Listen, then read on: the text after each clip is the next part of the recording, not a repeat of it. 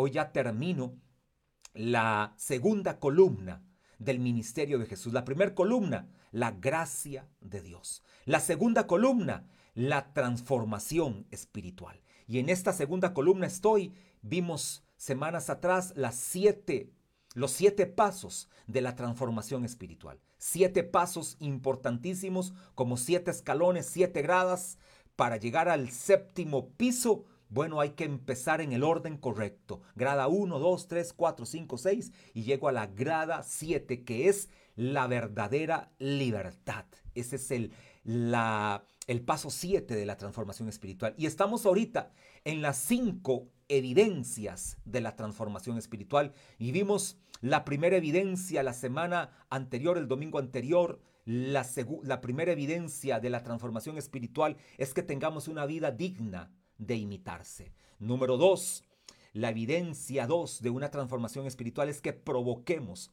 deliberadamente el desarrollo y la reproducción de los discípulos. Cuando yo digo que provoquemos, empiezo por mí mismo, porque el apóstol Pablo lo dijo, lo que viste en mí, le está encargando esta obra de transformación a Timoteo.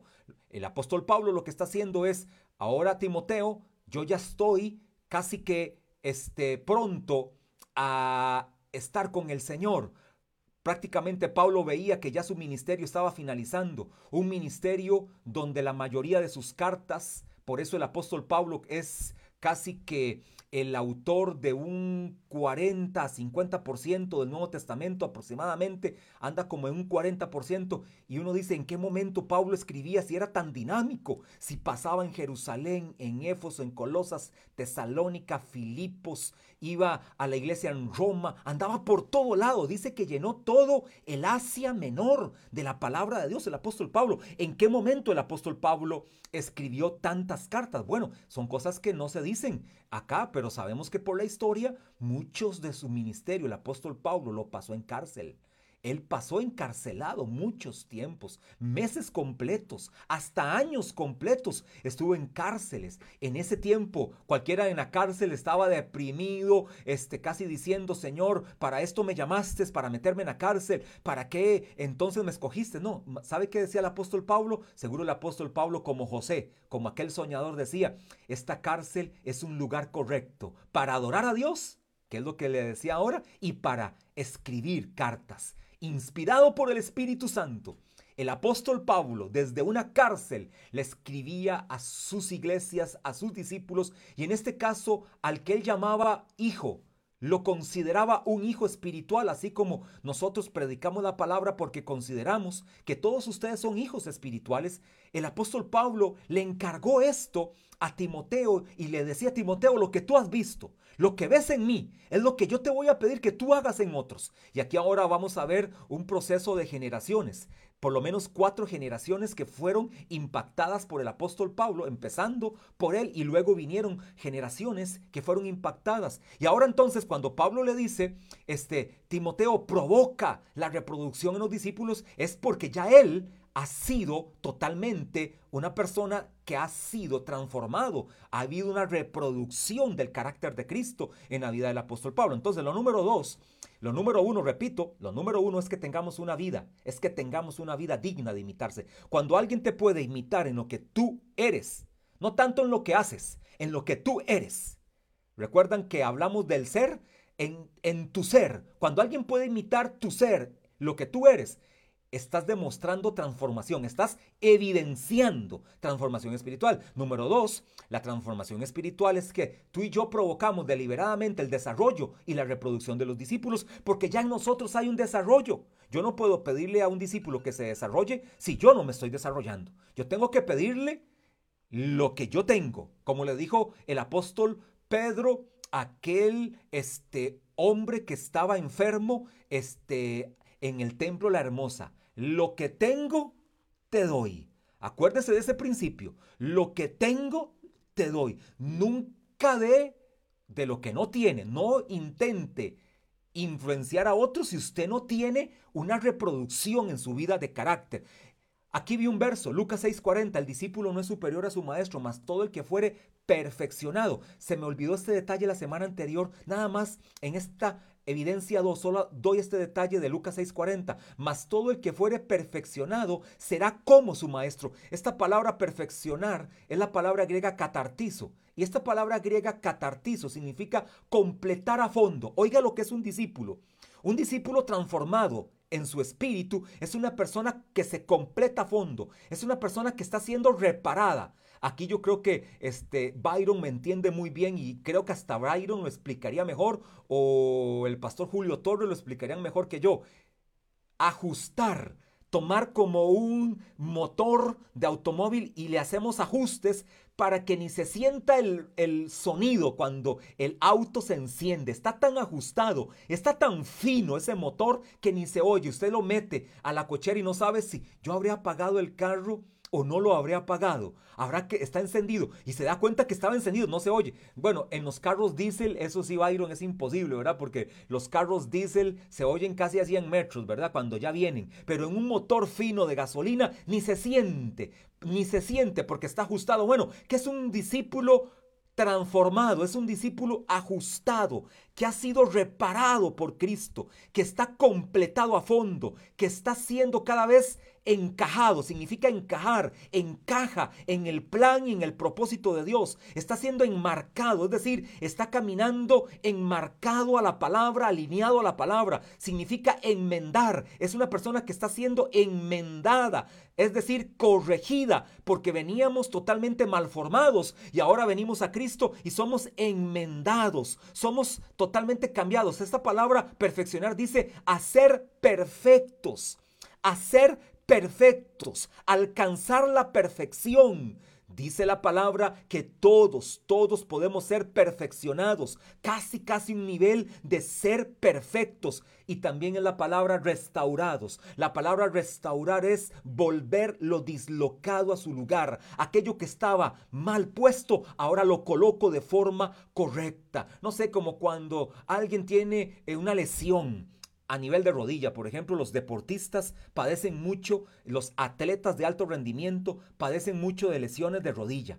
Y las rodillas tienen que cuidarlas y algunos hasta han tenido una, dos y hasta tres operaciones de rodilla. Ni se diga los futbolistas, ¿verdad? Que, que usan mucho sus piernas, son como su, su materia prima, ¿verdad? Y entonces, este, cuando una rodilla es dañada, es este, quebrada, este, no funciona, entonces, ¿qué es restaurar? Restaurar es que esa rodilla derecha que fue quebrada, dañada, vuelva a funcionar como la rodilla izquierda. Eso es restaurar. Es decir, ahora funciona tal cual Dios la hizo. Bueno, eso es perfeccionar, que tú vuelvas al propósito de Dios. ¿Cuál fue el propósito de Dios? Génesis 1:27. Y Dios creó al hombre a su imagen, a imagen de Dios lo creó, varón y hembra los creó. Que tú y yo recuperemos la imagen de Dios. ¿Qué es la imagen? Lo interno, la reputación, el honor de Dios. Que tú y yo siendo personas de una reputación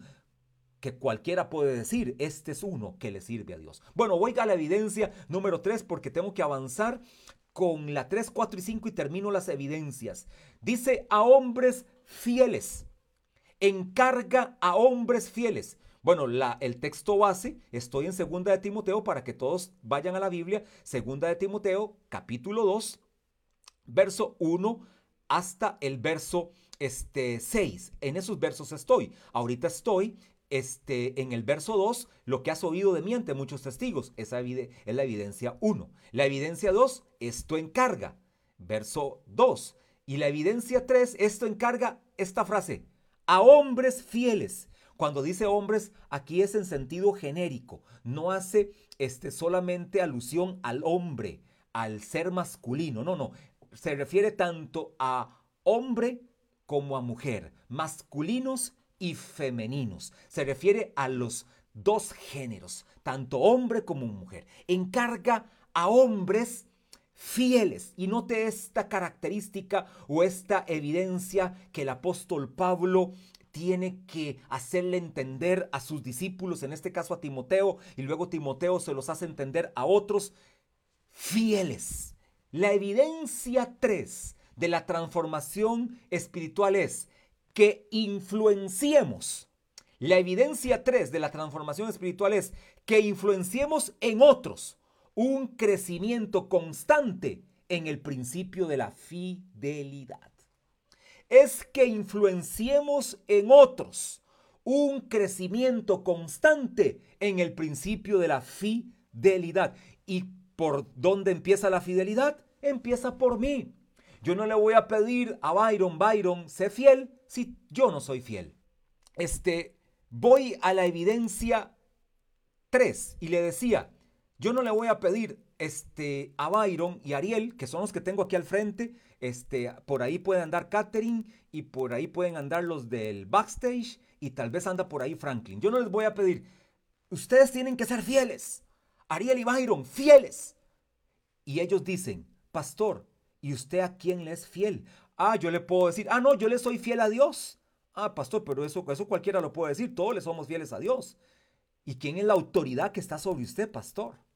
¿A qué autoridad usted le rinde cuentas? Usted y la pastora, ¿a quién le rinden cuentas? Ellos saben con toda transparencia que tenemos una autoridad sobre nosotros. Y así todos los que están conectados saben que nosotros tenemos una autoridad, número uno, por supuesto, y obvio que esto es así, por supuesto nuestra autoridad suprema, nuestra autoridad superior se llama Dios, el Padre, Jesucristo, el Espíritu Santo. Pero en esta tierra también tenemos una autoridad.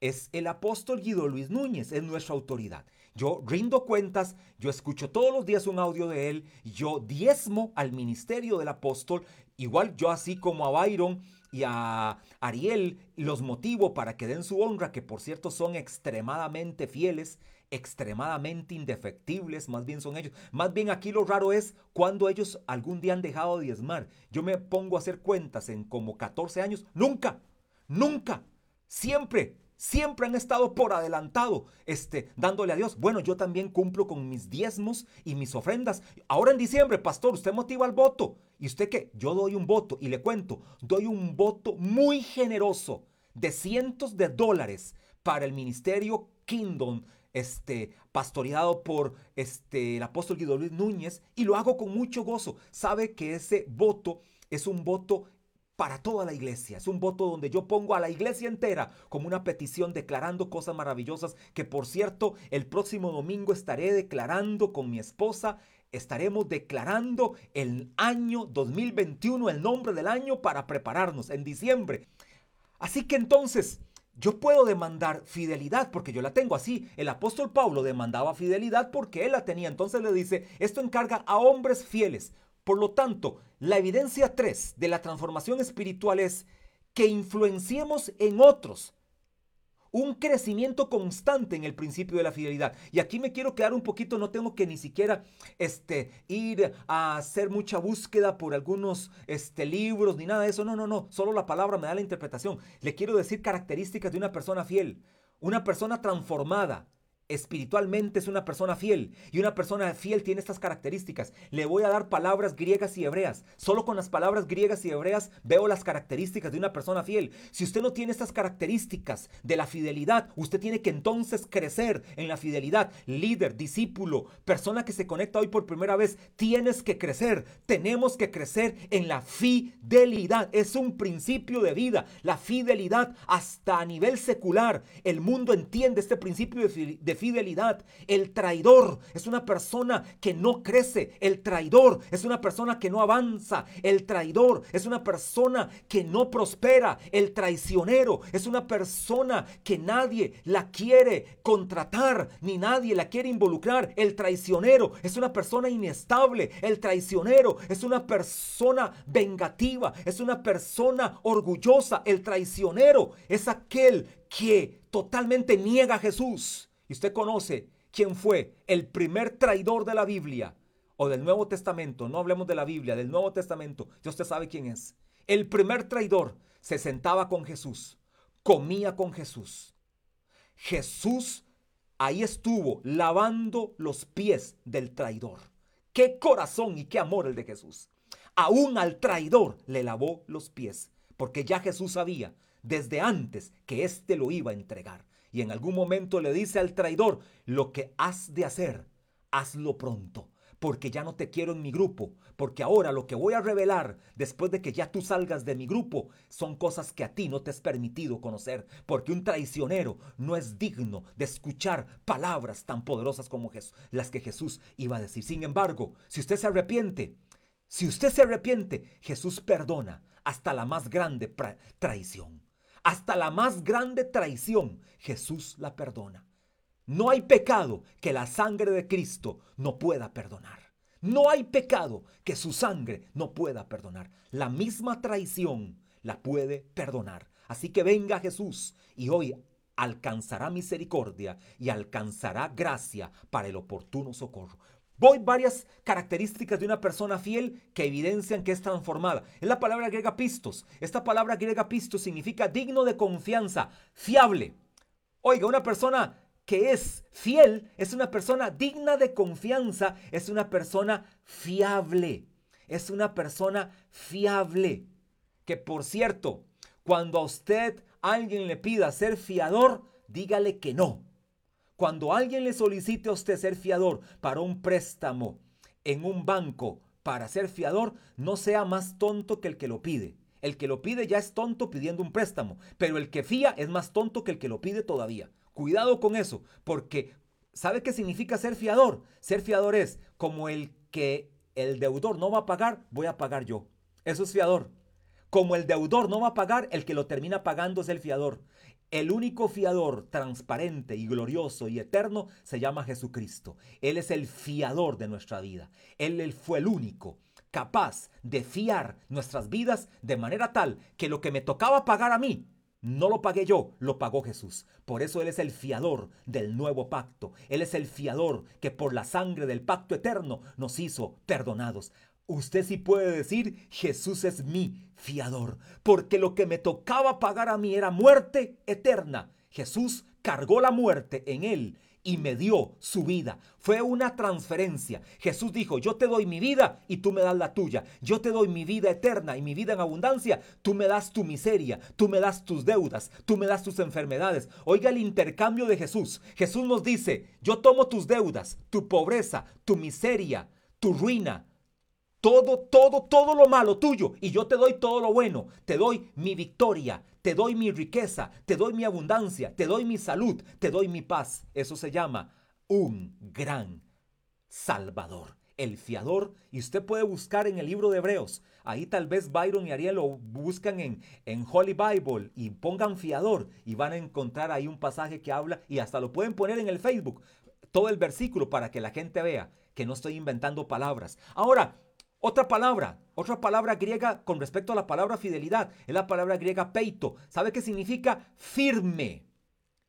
Convicción basada en lo oído. Firme persuasión. Es uno que está totalmente persuadido por Cristo para vivir para Él, para servirle a Él. Es uno que tiene una convicción basada en lo oído. Y aquí le anoto este comentario que dice el diccionario de Vine. El diccionario de Vine dice en el Nuevo Testamento se usa como referencia de fe en Cristo o cosas espirituales. Una persona fiel es una persona que tiene fe en Cristo o en cosas o asuntos espirituales. Otra palabra griega, la palabra griega necios, con S, no con C.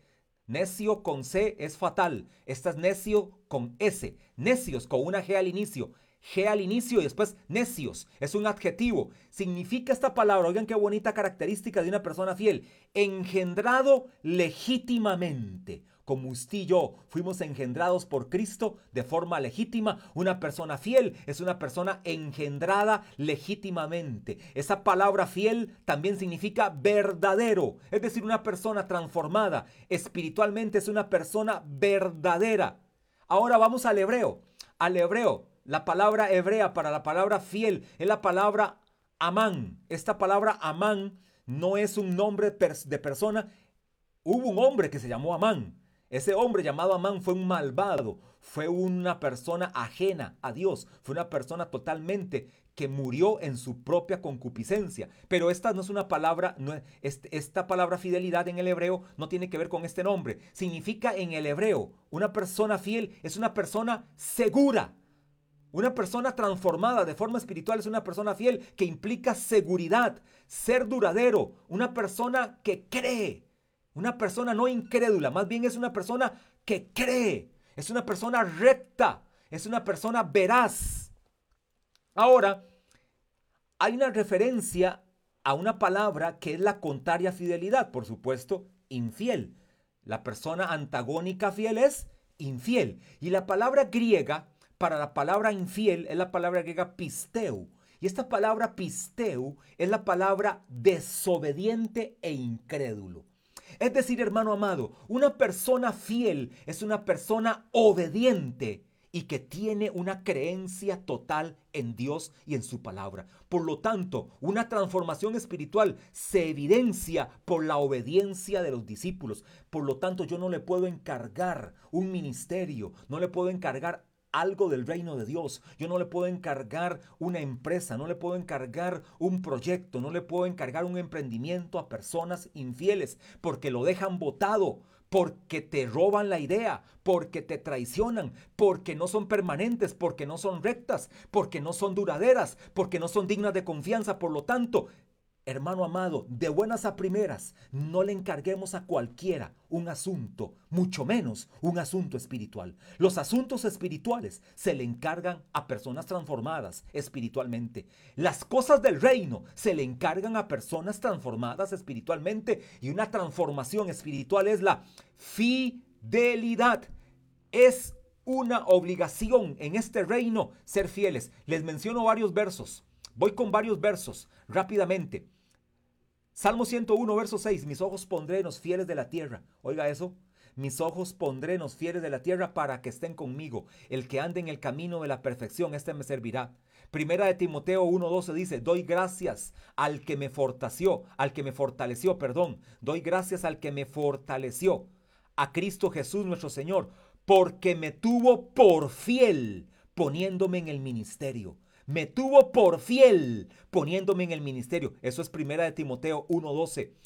Dice este Hebreos 11:11, por la fe también la misma Sara, siendo estéril. Oiga qué poderoso esto, por la fe también la misma Sara, siendo estéril, recibió fuerza para concebir y dio a luz aún fuera del tiempo de la edad. Escuche, a la edad de 90 años. 90 años tenía, Sara cuando dio a luz. Dio a luz aún fuera del tiempo de la edad, porque creyó que era fiel quien lo había prometido.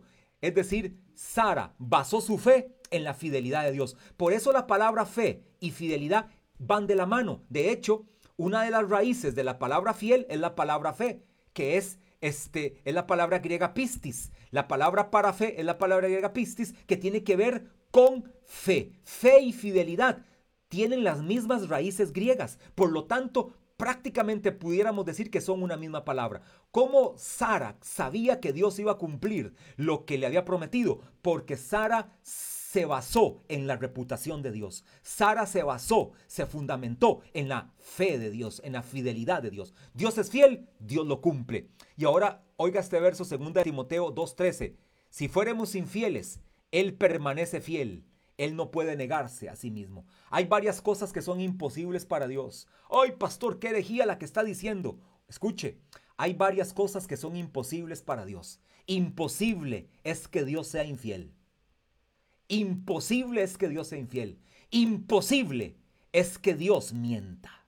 Es decir, hermano amado, Dios, para Él no hay ninguna, ninguna, ninguna forma de mentir y no hay ninguna forma de ser infiel. Dios no puede ser infiel y Dios no puede mentir. ¿Por qué? Porque Él es un Dios verdaderamente fiel. Número cuatro, evidencia cuatro, porque le dije que hoy tengo que terminar y ya casi estoy llegando al clímax de este, de estas cinco evidencias que sean idóneos para enseñar también a otros. Bueno, encarga a hombres fieles que sean idóneos para enseñar a otros. La, evidencia 4 de la transformación espiritual es tener la capacidad de continuar en otros el proceso de la transformación. Tener la capacidad de continuar en otros y por supuesto en mí mismo el proceso de la transformación. Hermano amado, tengo una noticia para ustedes. El proceso de la transformación nunca termina. El proceso de la transformación nunca termina. Pastor, ¿cuándo termina? Bueno, sí, perdón, sí termina, sí va a terminar. ¿Sabe cuándo termina? Cuando el Señor venga por nosotros. Ahí terminó. Porque ahí el Señor nos dará la pincelada final. Como dijo el apóstol Pablo a, los, a la iglesia de, de los filipenses, les dijo que Él perfeccionará nuestras vidas hasta el día de Jesucristo. Esa palabra hasta el día es hasta el regreso de Jesucristo. El día del Señor siempre tiene que ver con el regreso del Señor. Así que, ¿cuándo termina el proceso de perfección? Hasta que Él regrese. Cuando Él venga por nosotros se acabó, porque ahí Él nos dará la pincelada final. Por lo tanto, el proceso de transformación es una evidencia, es la evidencia cuatro, de que continuamente necesitamos ser transformados. Por eso dice que sean idóneos para enseñar a otros, también a otros. Es decir, las personas transformadas son personas idóneas. Esta palabra idónea significa también, para que lo tenga usted ahí, lo anote, es una palabra también, por supuesto, griega, significa bastante suficiente en habilidad. ¿Oyó lo que significa? Suficiente en habilidad, de forma extrema. Una persona idónea es una persona suficiente en habilidad. Por lo tanto, ahí es donde ustedes son un matrimonio, todos los que son matrimonio, somos ayuda idónea el uno para el otro. ¿Qué significa que somos ayuda idónea? Somos suficientes en habilidad el uno para el otro. Byron para Ariel, Ariel para Byron. Mi persona para la pastora Rita, la pastora Rita para mi persona y así todos los matrimonios somos personas idóneas. Ahora, esta evidencia 4 de transformación espiritual, que es tener la capacidad de continuar en otros el proceso de transformación, el apóstol Pablo lo dice de una manera en Romanos capítulo 12. Le leo Romanos 12. Vaya Romanos 12, 1 y 2. Son versos que me sé de memoria. Así que, hermanos míos, os ruego por las misericordias de Dios que presentéis vuestros cuerpos como sacrificio vivo, santo y agradable a Dios, que es vuestro culto racional. Hasta ahí excelente todo. Ahora dice el verso 2, Romanos 12, 2. No os conforméis a este siglo sino transformaos por medio de la renovación de vuestro entendimiento para que comprobéis cuál sea la buena voluntad de Dios, agradable y perfecta. Aquí hay todo, todo un proceso maravilloso. Por eso tengo que insistir en este punto 4. La evidencia 4 de una transformación espiritual es tener la capacidad de continuar en otros y en mi vida, por supuesto, el proceso de la transformación. ¿Cómo lo hacía Pablo? ¿Cómo ¿Cuál fue el consejo del apóstol Pablo en Romanos 12.2? Usa varias palabras. Conformarse, transformarse, renovarse, entendimiento y comprobar. Cinco palabras claves que el próximo año daré una serie basada en estos versos de Romanos 12, 1 y 2. Si puedo llegar a esta serie, vamos a ver que tiene que ver con la batalla de la mente, con la renovación de la mente, con la forma de nuestros pensamientos, cómo tenemos que renovar nuestra forma de pensar. Pero aquí rápidamente, esta palabra conformarse significa conformarse al mismo patrón. Es decir, cuando dice no os conforméis a este siglo es no caminen en el mismo patrón de este siglo. No caminen en el mismo patrón de este siglo. Esto pareciera que algunos cristianos no lo entienden.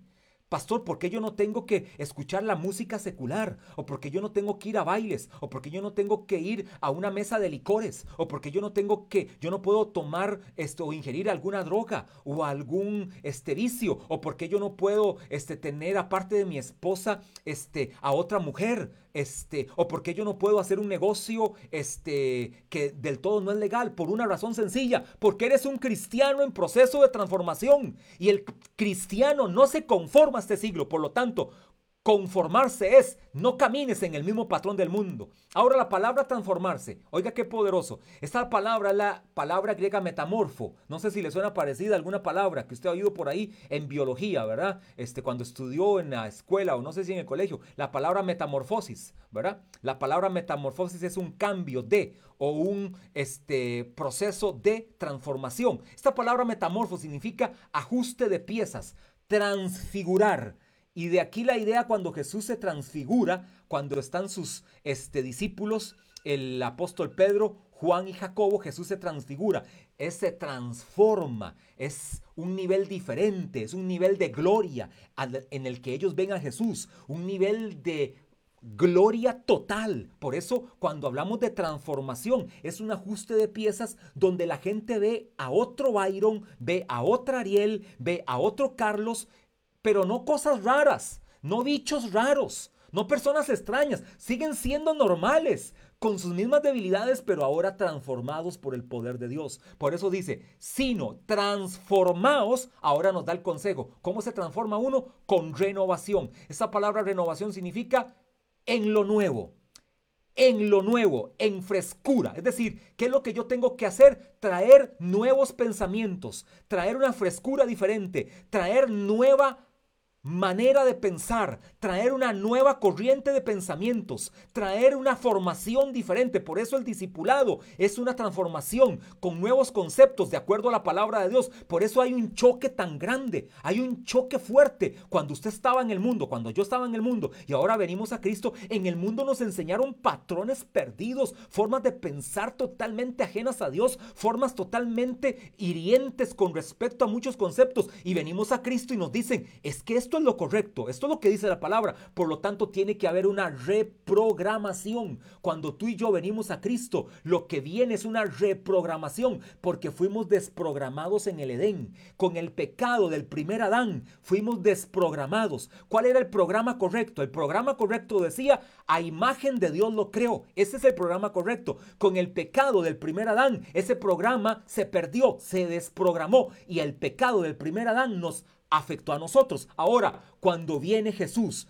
en forma del segundo Adán, que así lo dice el libro de Romanos, en Romanos capítulo 5, verso 15, lo puede usted verificar, Romanos 5, verso 15 y 16, hablando del segundo Adán, que es Cristo, ahora somos reprogramados. El nuevo nacimiento es una reprogramación. Por eso el nuevo nacimiento también se llama renacer o renacimiento o una regeneración. Es una generación nueva. Totalmente somos reprogramados. Ahora viene un chip diferente. Y el chip que ahora el Señor implanta en nosotros es la palabra de Dios. Es la nueva vida en Cristo. Ahora, esa renovación tiene que ser en dónde? En nuestro entendimiento o en nuestra mente. Esa es la palabra griega nous, que significa intelecto, mente, comprensión y pensamiento. ¿Qué significa entonces la transformación de nuestro entendimiento? es una transformación de nuestro intelecto, de nuestra mente, de nuestro pensamiento y de nuestra comprensión. Eso habría que ampliarlo demasiado, pero hoy no puedo, por supuesto. Y también dice comprobar. Yo tengo que comprobar qué es correcto y qué no es correcto. Tengo que comprobarlo. Como los billetes ahora, no sé si ustedes han visto ahora ya que los billetes todos van a cambiar, ¿verdad? Todos cambian este, desde el de mil hasta el de 20 mil y todos tienen características diferentes. Hay que volcarlos, hay que darles este, una visión diferente. Usted los toca y tienen alguna parte este, mm, de, de, un, de una este, forma diferente. Por lo tanto, usted tiene que comprobar cuál es el falso y cuál es el verdadero. Eso es comprobar. ¿Qué es comprobar? ¿Qué es falso y qué es verdadero? Una persona transformada espiritualmente comprueba qué es falso y qué es verdadero, qué me conviene y qué no, y qué no me conviene, qué se ajusta a la palabra y qué no se ajusta a la palabra, qué es algo para un cristiano y qué es algo para un no cristiano. Eso es comprobar. Esta palabra es la palabra griega dokimazo y significa aprobar. La palabra comprobar significa aprobar, significa permitir, significa discernir y significa examinar. ¿Se imagina que usted y yo usáramos ese proceso? Una persona transformada espiritualmente lo demuestra porque no se conforma a este siglo, porque se transforma continuamente, porque renueva su mente y porque comprueba las cosas examinándolas con discernimiento, aprobando que es bueno y que no es bueno. Le cuento que si usted y yo practicáramos eso, estaríamos evidenciando que somos transformados espiritualmente. Pero hoy, hermano amado, una pandemia a más de uno lo dejó botado en el camino. Una pandemia más de uno lo dejó tirado.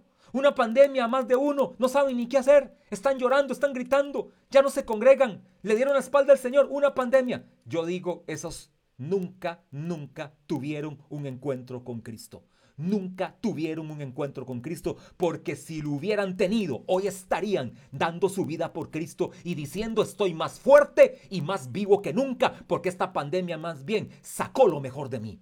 Esta pandemia sacó el verdadero cristiano que soy, un cristiano transformado. Y número 5, número 5, termino con esto las cinco evidencias de la transformación espiritual.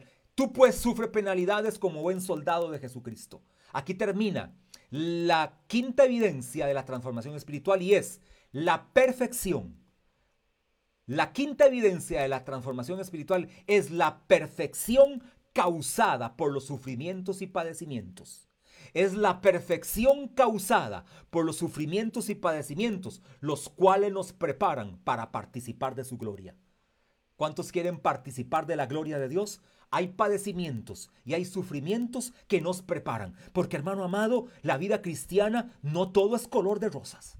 No todo es color de rosas. Si a usted le predicaron que la vida cristiana es puro éxito, pura gloria, pura victoria, puro poder, puros milagros, le mintieron. Siguen habiendo problemas, siguen habiendo sufrimientos. Si no, pregúntele a los doce apóstoles del Señor, en este caso a Matías, el sustituto del el traidor, y al apóstol Pablo, pregúnteles cómo murieron si fue una muerte de gloria, si fue una muerte de victoria, si fue una muerte de milagros. Pregúnteles. Algunos murieron azotados, otros, otros murieron crucificados, otros murieron ahorcados, otros murieron abandonados, otros murieron en una enfermedad, otros y no eran los doce apóstoles, no eran las personas más cercanas a Jesús. Pero hermano amado, el ser cristiano no me exime de padecer y de sufrir. Pero note este verso. Le doy un verso maravilloso. Bueno, este verso este de Timoteo está perfecto. Tú pues sufre penalidades como buen soldado de Jesucristo. Pero le voy a hablar uno que es más amplio en este concepto, que es Romanos 8:17.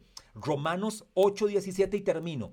Así que, como somos sus hijos, lo estoy leyendo en nueva traducción viviente por si algunos este, no les calza con Reina Valera. Es que en Nueva Traducción Viviente me da una luz un poquito mayor. Y para no leer Reina Valera y Nueva Traducción Viviente, mejor voy a leer solo este para que vea la luz que me da. Dice así, Romanos 8:17. Así que, como somos sus hijos, es decir, usted y yo somos sus hijos, todos los que están ahorita conectados, que son más de 140, ustedes y yo que somos sus hijos, también somos sus herederos. Oiga eso, diga amén soy su heredad. Aquí todo el mundo dice amén. Soy heredero, el Señor me hereda poder, sanidad, milagros, prodigios. Seguro me va a heredar casa, carro, me va a heredar empresas y negocios.